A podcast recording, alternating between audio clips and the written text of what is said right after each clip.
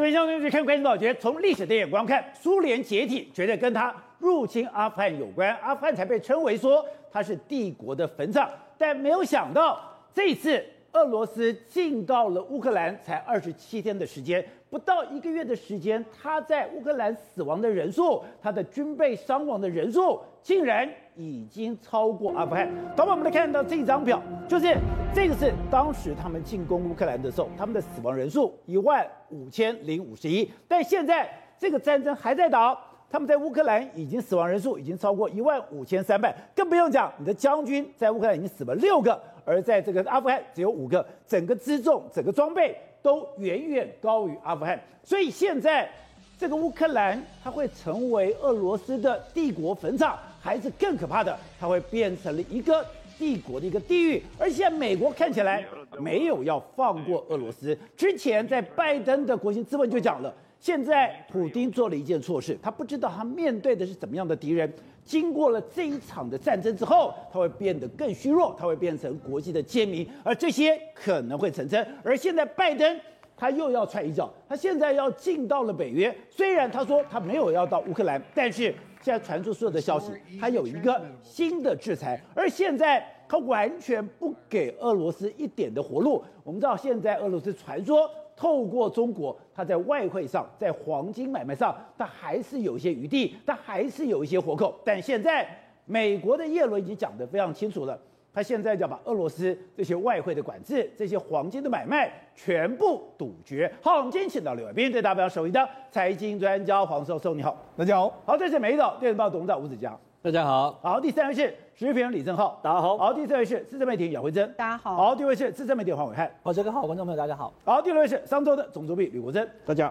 走，这张表的对比太让人家惊讶了，是。我们跟你讲，阿富汗是帝国的坟场，现在俄罗斯进到了乌克兰，他不是碰到帝国坟场，他根本碰到一个帝国的地狱，因为现在仅仅二十七天，他在乌克兰的人员装备的损失。已经高于阿富汗了。没错，一九七九年十年的这个入侵阿富汗，让苏联呢到最后呢面临到瓦解的局面。所以人家说阿富汗是帝国坟场。但是呢，这个俄罗斯入侵乌克兰二十七天的时间，他现在的死亡人数，你看死亡人数跟阿富汗相比来说，已经比阿富汗伤亡人数还要更多了。包括说将军的这个死亡人数，包括说坦克车的这个伤亡人数，甚至连装甲车的这个数目，都比在阿富汗伤亡的更多。所以人家说这二十七天对俄罗斯来说哈，它不是帝国坟场。他是走到了帝国地狱，甚至他有可能会走到了帝国末路。甚至人家现在讲说什么？目前在俄罗斯，俄罗斯在说乌克兰的军队现在只剩下三天的粮食，也就是在三天之后，三天存粮，在三天之后，俄罗斯的军队会面临到非常残酷的这个局面。所以呢，而且你知道，现在整个乌克兰的军队不给俄罗斯好看，他们现在在乌在基辅、在奥德萨进行所谓反攻战。现在他们已经开始逼退了俄罗斯的这个军队，然后俄罗斯的军队军纪败坏，变成是野兽这样在狂抢、狂烧、狂狂杀的这样状状况，这样俄罗斯能够撑多久？所以在这个时候呢，宝杰，一个非常明显的例子来了，之后拜登他亲自跟他的国防部长来到了布鲁塞尔。那为什么来到布鲁塞尔？表示战事已经进入到尾声嘛？我来我就要踹你最后一脚。我除了有军事的，带着国防部长来是有军事的这个这个只是。另外一个他说会有更严厉一连串的措施，甚至美国那边财政部长耶伦在商讨更严厉的这个黄金的制裁法案。甚至宝杰知道，连这个联合国秘书长古特古特雷斯他都说，俄罗斯在乌克兰真的是赢不了的啦。现在是谈该谈谈谈判停火的时候了啦。所以你在局势上已经没有任何胜算了。所以呢，事实上，就俄罗斯来讲的话，现在真的是已经不知道该走到什么地方去了。好，我们在上礼拜就讲到是，现在你有感觉到一个气氛。现在已经开始有点猪羊变色。对，现在看起来俄军已经难以为继了。对，像乌克兰，我们看到他开始进行反攻，而反攻最关键的那个角那一战，当然就是基辅保卫战。刚才讲。现在已经不是基辅保卫战，对，已经是变成了基辅反攻战。没错，我们现在看，这是俄罗斯的军队，当初的这个俄罗斯军队是已经逼到这个基辅的这个基辅在这个地方，已经逼到基辅这个地方。可你看现在，现在俄罗斯的军队开始被往后退，这个黄色的旗子都是乌克兰的旗帜，甚至这边已经出现乌克兰的旗帜在这个地方。好，宝杰，那看起来的话是什么？这个口袋战术已经把它围住了。对。然后现在我们不是讲过，北边在洪水泛滥，对。所以现在整个已经切断了俄罗斯说主要军队，他们已经被截在这里面了。所以现在对。俄罗斯军队来说，他已经不知道该怎么办。所以，我们上礼拜讲说那个洪水泛滥，他们把一个大坝给溃堤，对，已经不是说我阻延你的整个前进，对，甚至我已经把你所有的军队都给切断掉了。我们看到现在的局面来说的话，是这样一个局面，包围这个俄罗斯的军队在中间，对不对？好，那我们一个一个来看，这主要目前最激战在这几个地方，在哈斯托梅尔、还有布查、还有伊尔平这个地方，因为它是靠近最靠近基辅的。那在这个好。这个艾斯托美还有这个布卡这个地方，保杰娜现在的这个激战，你可以看到画面里面来说，这个激战到什么程度？双方在肉搏战。哦，这是军人呢，他拿拿起这个 AK 四十七就往前发射，发射完之后，你看马上又有人上去拿这个，对，这个包括说像可能是这个所谓监射监射武器，开始就发射出去，这个 枪榴弹都出来了，榴弹炮这样射出去，所以呢，这是双方已经进行陆军的这个交战。他可能跟俄罗斯的这个包括说平路面部队或是坦克车在那边对战，这个附近爆发非常激烈的这个这个。他如果用到消灭弹，就代表彼此距离很近。对，好，那看这是在哈哈斯托梅利还有这个布卡这个地方，另外还有伊尔平这个地方，伊尔平你看也是一个非常重要。伊尔平这个地方现在是怎样？宝姐，你看看了，这是伊尔平。哦，伊尔平目前呢，他们有很多非常多桥。现在桥呢，已经完全被炸断。被炸断的时候，很有人就说，这不要么就是说他们把上游的这个大坝把它炸断，要么就是把这个河流把它截断之后，他把它截断，把它河流截断之后，截断所有俄罗斯坦克的去路。所以俄罗斯的补给当然越来越困难，所以一个一个卡在路上、卡在河中央的、卡在沙滩上的，对，都是俄罗斯的坦克。所以我们看这三个这这三个小镇，后来未来的话，可能俄罗斯军方被迫要往后退。好，那另外一个是什么？这只有南边这个马卡特维利这个地方，而且这个地方原本是属于这个俄罗斯军队，哦、现在已经被乌克兰拿下来。拿下来之后，他们现在往前推进。所以我才说嘛，现在越往前推进，让整个俄罗斯军队几乎完全包在这个地方。对现在他们要怎么做呢？他们现在最重要要夺回这个博博罗江卡镇这个地方，只要把它夺回来之后，往前推进，保杰，那俄罗斯军队完全被切断。没错。所以俄罗斯在接下来一段时间，他在光光是在基辅，他已经不要说不要说拿下基辅，他现在能够全身而退离开基辅，恐怕都是非常大的这个难度。所以说。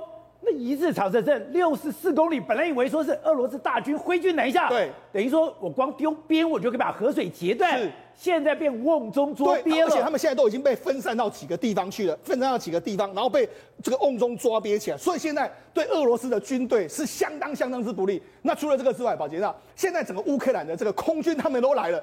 那乌克兰的空军这几天啊，上演什么捍卫战士？他们有一个这个飞行员啊，叫安德烈。安德烈说：“哎、欸，我每天晚上都在飞啊。哦，一听到说，哎、欸，只要有警戒我就飞。飞上去的时候，保田让他是说什么？我每天都跟俄罗斯的军队这个这个所谓他们飞机啊，在进行所谓 dog fight，就是我们在空中这样互相的缠斗，很危险。他们每天都是这个样子。而且他说什么？我面对我开的是苏二十七，他们他们开的是什么？他们开的是说苏三十四、苏三十、苏三十五，他们的飞机都比我更好。”但是我不怕命，我不我不要命了，我就跟你们搏斗。而且那事实上，俄罗斯的这个空军并没有受过这种 dogfight 的这个这个训练，反而是他们占有很大的优势。对，那他们怎么做呢？因为他们没办法，假设他没办法在空中打下你的时候，他会用 dogfight 的方式把你引到我们这个乌克兰的防空火炮可以打到的地方，就这样把你打下来。所以呢，他们用这样的方式在跟俄罗斯的军方进行一个缠斗的这个局面。所以这种空中缠斗，难怪。俄罗斯一直拿不下领空的权利。那你看空中缠斗赢你，对不对？还有他们的，他们甚至连这个所谓神风特工队都出现了。这是在什么？这是在包山有一个叫这个谢尔巴科夫的这个中尉，他在赫尔松当地，他不幸被击中。被击中之后，你看他最后一刻是做什么？他想办法把他的飞机拉到什么？我有日日字形的这个这个战车上面，他我于是往那边撞下去。你看。最后整个就这样撞下去，对，他等于是用他最后一个生命，然后用神风特工队的方式攻击你俄罗斯的这个军方，所以呢，整个乌克兰反攻的局面跟反攻的气势是相当相当之积极啊！而且现在有个数字可以代表说，现在乌克兰的士气有多么高啊。对，他们现在做了一个民调，居然你现在在乌克兰有九成以上的民众认为说这一场战争乌克兰会赢。哎，假设我觉得。我会赢，我当然跟你拼了。没错，好，那除了这个乌克兰会赢之外，俄罗斯现在他们大概认为会输，为什么会会输？你看乌克兰陆军公布说，他们说他们目前的俄罗斯，他们评估俄罗斯的弹药、粮食还有油料都不足，他们大胆预估俄罗斯的军队撑不过三天，撑不过，撑过三天之后，你看美国的这个预估，美国国防部的预估是什么？这俄罗斯在乌克兰的战斗力下滑，而且可能是首度低于百分之九十，也就是说它战斗力是大幅的这个滑落，就是百分之十人员设备已经垮了。对，没错。那实际上为什么会这个样子？你看，现在呢，他们要撤退都非常困难。这是什么？这是乌克兰的军队炸毁了这个哈尔科夫一个非常重要的这个这个桥梁。这个桥梁是什么？他们要后勤补给的一个桥梁。本来俄罗斯是把这个当成是个后勤补给的桥梁，结果没想到被炸断之后，现在他们补给是更加困难。而且现在根据他们截获了非常多俄罗斯军官或者军人的相关的这个说法，他说什么？哎，这是俄罗斯军人的这个说法。他说五成的这个俄罗斯士兵没有任何的这个帐篷或医疗的状况之下，现在都被冻伤了。那不止被冻伤，他说我们在这个尼古拉耶夫的时候，我们被包围，我们被乌克兰包围了之后，结果你知道上面的空军在打我，在打我们呢？俄罗斯的空军居然在打我们。他说这整个这个军事行动叫做该死的马戏团。所以呢，整个俄罗斯的军方已经乱成一团的这个局面，士气这么低。对，那低的时候怎么？因为我刚刚讲了，已经三天这个最后的补给，所以他们现在进到城市里面来说，他们乌克兰人把这些俄罗斯的军人当成什么半兽人？因为他们真的是半兽人都出来了。为什么？你看。他们很进去城市里面没有东西，所以他们在里面什么抢劫加油站呐、啊，然后不然就到商店里面去搜刮。你看，他们就开着这个这这个装甲车到这个地方来搜刮，然后在商店里面搜刮啦。要么就是说满他们吃完东西呢，因为也不想清理，所以满地就乱丢一些东西。然后到超商里面也是乱拿食物，他们能吃就吃，甚至他们还破坏什么银行的 ATM 啊。然后甚至连那个这个坦，因为坦克很冷，他们还偷了这个相关的这个所谓毛毯，想要盖在这个坦克里面。甚至他们还说什么？哎，他们是挨家挨户，手机也拿，什什么东西都拿，而且食物拿了不说，他说你们还把这个食物搅拌棒都拿走，那是到底要做什么？食物搅拌机都带走，你拿走这些东西要干什么？所以他们等于是这样抢，而且抢了不说，他们不止抢东西，最后呢，抢不到东西的时候，他们还这样，他们还放火把它烧了。所以呢，很多俄罗斯的、很多乌克兰的人就说，他们根本就已经不是人，他们真的就是所谓的半兽人的这个局面了。而且，导播，我们看这个画面。可以可以看出，现在俄军在乌克兰的一个窘迫。之前我们讲吗？它上面本来还放一些沙包，对，这个样子，现在沙包都没有了。我怎么伪装呢？我把一些杂草就直接堆在我的坦克上面，这也太不称头了吧？就看到随便拿一些伪装，真的的伪装网是这个样子。结果你拿一些杂草，甚至你现在已经没有车辆了，你随便征调吧，这种。农用的车子，对，你都拿来打仗了。没错，事实上我们知道，事实上乌克兰这一次的用无人机不是攻击了大量俄罗斯的坦克，所以真正坦克你要空面对空中的时候，它要有这种所谓伪装网这个东西嘛，对不对？罩在上面的话，人家看不到你。但是人家俄罗斯已经没有伪装网，他们用什么？宝杰，你看他们用的是这个东西，这东西用杂草，他们等于是用草，然后可能把它晒干之后就铺在上面，不然的话根本就没有办法。所以他们已经前线没有这种物物资到这种程度了。那不止这样。他们还被人家发现到说，哎、欸，你开着开来的车补给车里面怎么是这种车啊？这种车你看，如果你看它的 logo，它的 logo 叫龙兴动力公司。龙兴动力是公司它是做什么？它是中国大陆的农用车、哎，农用车，你看这是中国大陆农用车，那中国大陆民众的农用车，就这是俄罗斯的这个车子，也就是说这个速度很慢，所以你就知道说，实际上俄罗斯到目前为止，整个前线的所有的物资已经到了几乎是快要全部用光的程度。好，那这时候就要看。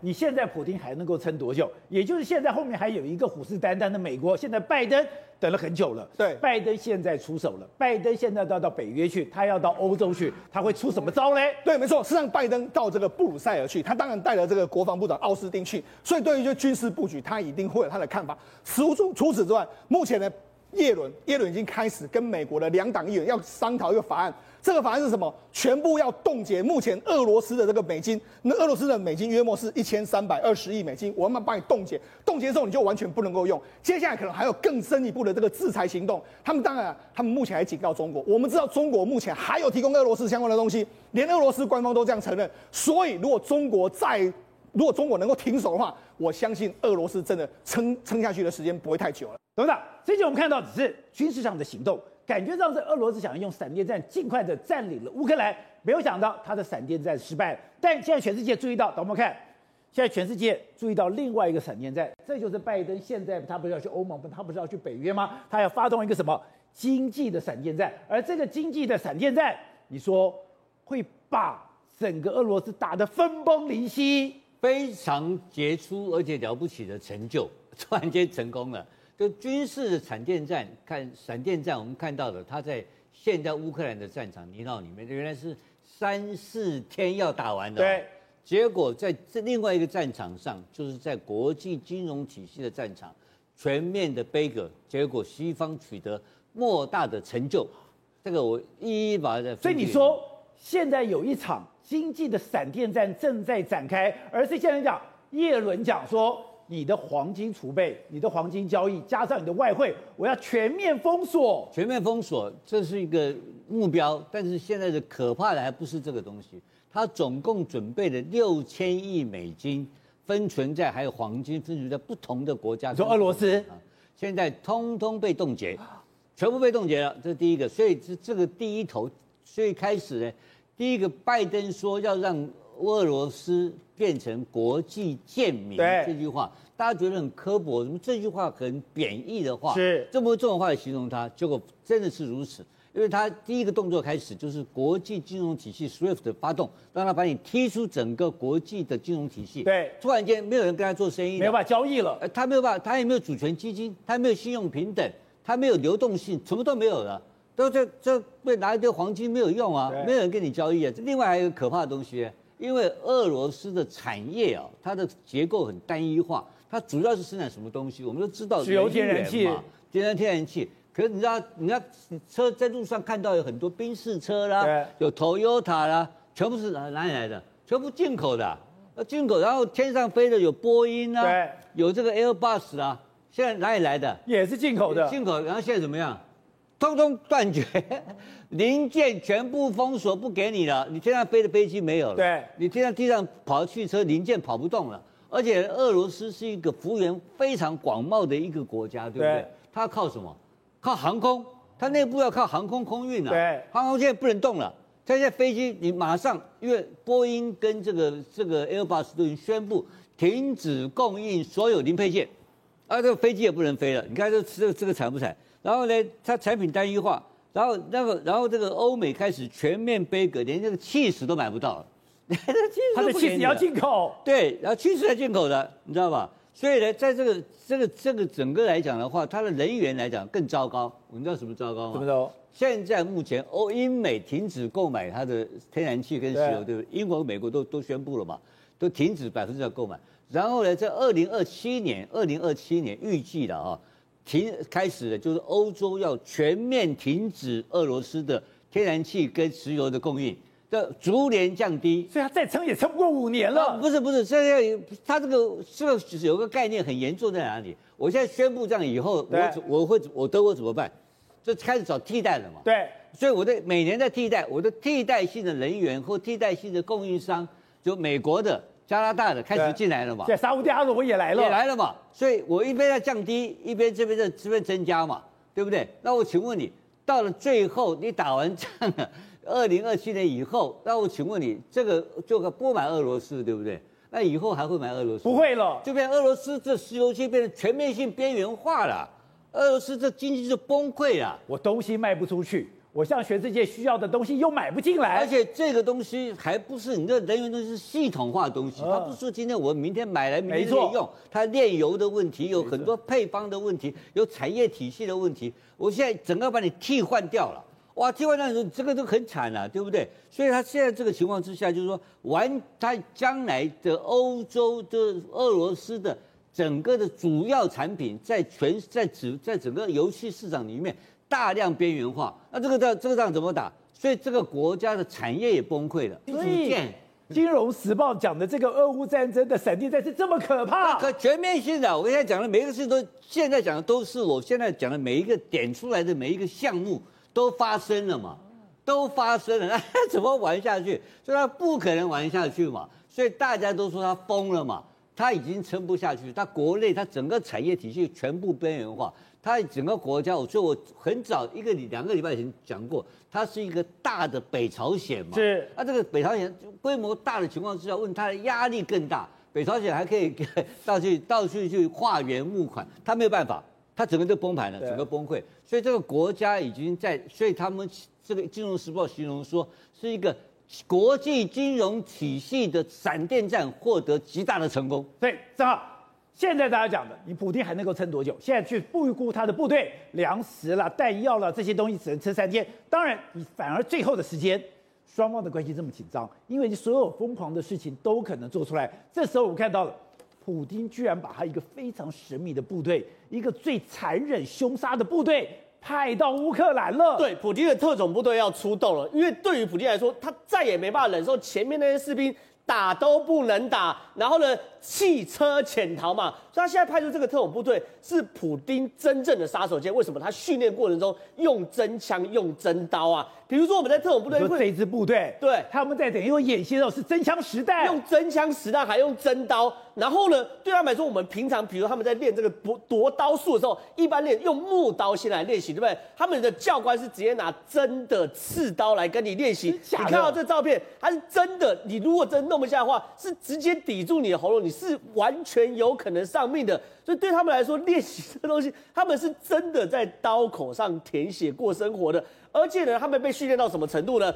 比如说，最后你手上剩一把工兵铲，他们也被训练到你要拿这个工兵铲，有这个铲子，对，可以杀人。为什么呢？因为他们最后一关有一个叫做。惨战就说铲着铲，战争战，他会把人哦跟猛兽放在这个篮笼笼子里面，然后呢，他只给这个人类，就那个特种部队一把就是工兵铲，你要用这个工兵铲跟猛兽搏斗活下来，你最后才结业。所以等于是他们俄罗斯版的天堂路，有没有？所以你要讲，今天我如果派一个特种部队，你想说特种部队的训练跟一般有什么了不起？就第一个是他是真枪实弹的，他是拿真刀在比划的，这就表示他们被个性已经非常凶悍喽。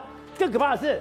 当我所有都没有了，所以我们知道，所有的步兵身上都有一个工兵铲，这个铲子是我最后的保命符，他用铲子。可以杀所有东西的，对，这件事情其实是跟英国 SAS 训练一模一样。还记得 SAS 在阿富汗后来不是被围吗？他们最后战到连子弹都没有，上刺刀跟那个阿富汗 ISIS 他们去搏命嘛。所以他们也是要求你能够做到这种程度，就是你最后收身上的任何一个东西都要变成你杀人的武器。所以普京把这个部队派出来了，对，也派出来了。所以就变成说，这边是真的包含极音速飞弹，等于他的科技的最顶标，包含特种部队全部压到这边，普京输不得啊。可是问题是哦，包含乌克兰这边，哎，他们战斗意志是非常非常的强烈。哎，我们昨天看到一个新闻，是乌克兰士兵看到白俄罗斯的驻乌克兰大使那个画面，怎样？他干嘛？他拿了三十个银元往白俄罗斯的大使上丢过去。为什么这样子？因为耶稣的叛徒不是犹大吗？为了三十枚银元叛反叛耶稣嘛，所以这东西是有典故的。所以你白俄罗斯。背叛我们，出卖我们，就这个，就这画面，你看看，他拿，你看，哎、欸，直接往白俄罗斯的大使身上，白俄罗斯驻乌克兰大使里面丢，你看这袋钱有没有？直接原本要拿给他银元，对，丢在他身上，对，那个白俄罗白俄罗斯大使原本不收，对，不收，他更更不管你收不收，直接往你身上丢了。为什么？就是你背叛了乌克兰嘛。那这些事情就表示两国是非常非常非常非常讲他，你看他不收，对不对？直接往上涨，根本没有在给他面子的啦。而且有一个我觉得非常夸张的是，哎，他们现在居然战舰。一个一个的被毁掉，战舰被毁掉。最新的消息是，他们有一个算是隐形战舰的巡航舰，竟然就被乌克兰的反坦克武器给干掉了。对，这件事也是蛮扯。你看，他们这叫做猛禽快艇。这个猛禽快艇，其实你看它的外装，其实就是标准化的这个涂装，然后配上这个所谓的反雷达的这个车横截面。所以，如果照理来说，这样的这个隐形战舰。在在雷达上大概就是一个扇板的大小，你根本不可能事先知道，除非只有两种可能，一种是他们犯战术上的错误，叫隐形战舰去抢滩；另外一种呢，就是譬如说，如经纬航太董事长罗正方所说，整个俄罗斯的太空，啊，不，整个乌克兰的太空都被美国跟北约监视住。你看哦，我要把你给打下来。我还坐好位置，我的摄影机还在旁边，就表示我知道我一定打得到，我知道你在哪里，代表所有的情报都在我手上，所以哎，那个是非常老旧的。反装甲武器居然可以把一个快艇给打掉？对啊，所以这些事情是很很很奇怪的事情嘛。你要么就说它的位置完全被标定住了嘛，对不对？要么我们只能说乌克兰运气奇好无比。可是哪有那么多好运气的？所以这些事情其实就是就会让我们发现说，其实俄罗斯在这场战争中，你真的两个，一个是 space，一个是 cyber，就是太空跟网络，你完全没有优势。好，所以惠贞，现在有人找出了一个过去普丁的谈话，弄到现在极为讽刺。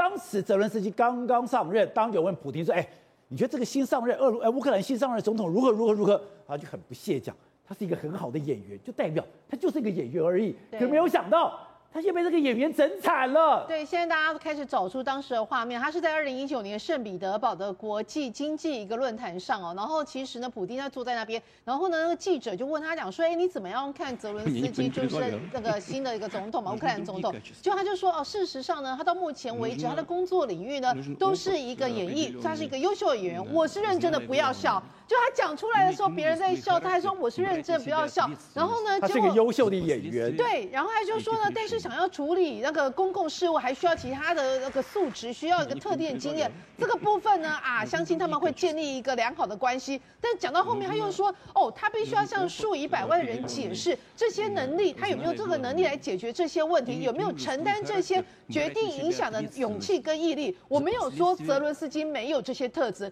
可是很有可能他的。经验不够，结果两年前被他认为是一个很优秀的演员，可能再讲难听点就是戏子，就这个表情，对，就这个，哎，对，就这个论坛，就这个论坛，所以你就知道人家现在普丁那时候的表情，对，所以人家现在就把这当时的画面给找出来，然后是什么意思？就是打普丁的脸，什么意思？因为现在所有国际媒体 用什么样子的言论来称赞呃泽伦斯基，说他是等一下，习近平就在他旁边，对，然后说呢，他就是穿着绿，你看他笑这个样子，对，你看下面人都在笑，所以他才讲说哦，不要笑，就显见他其实当时根根本把他当成一个小丑，有点在亏他开他玩笑的意思。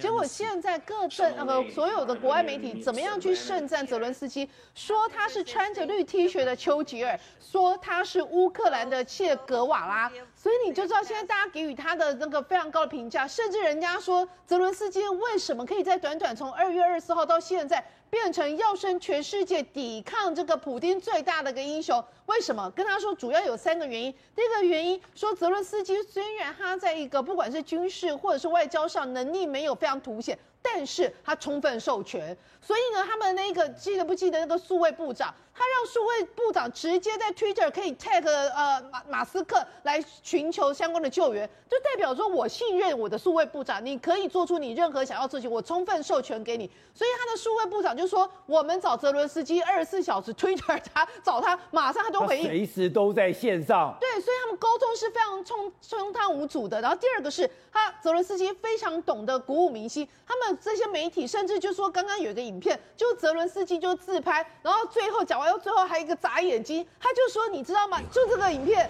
十七秒而已。”他讲到最后，然后眨眼睛，他说：“你知道，在你一个这百废待举的一个战地，你还可以这样子非常从容。”最后还给你的一个群众眨个眼睛，给你民众一个鼓舞之心。他认为说，我们未来没有，我们没有要衰败，我们没有要战败，我们甚至是有非常大的机会是可以战胜。所以他就说，泽泽伦斯基非常懂得怎么样去给跟他的人民在沟通，跟全世界沟通。第三个是，他们说泽伦斯基不管是他跟啊世界各国的领袖或者是国会在演讲的时候，他的一个用词跟他的一个呃演讲的那个节奏。非常精准，比如说像跟英国国会演讲，他就是讲丘吉尔的话；比如说像美国国会演讲，他就去提到九一一，提到珍珠港事件；比如说跟德国演讲，他就会跟德国讲说啊，你知道吗？你们到目前为止，你们还在跟俄罗斯买天然气。比如说他跟瑞士三月十九号跟瑞士在演讲的时候，他就说什么？他就点名雀巢啊，他说到目前为止，你雀巢还在卖东西卖到到俄罗斯，那我们乌克兰的数千名的那个 baby 都。因为这样战火而死掉，所以他非常懂得精准，什么时候要用这样子去呃的语言词，要去称赞你，要去拉拢你，或者要去责去责难你。所以人家就讲说：天哪，他是一个天生委员没有错，但这个时间点，他摆脱所有政治素人的一个不足，反而忠实于自己。什么叫忠诚之于自己？就是当一个有魅力的一个人物。因为刚刚讲说他充分授权，现在有人去挖出说，为什么这次？整个俄罗斯的指挥系统会这么样的一个慌乱？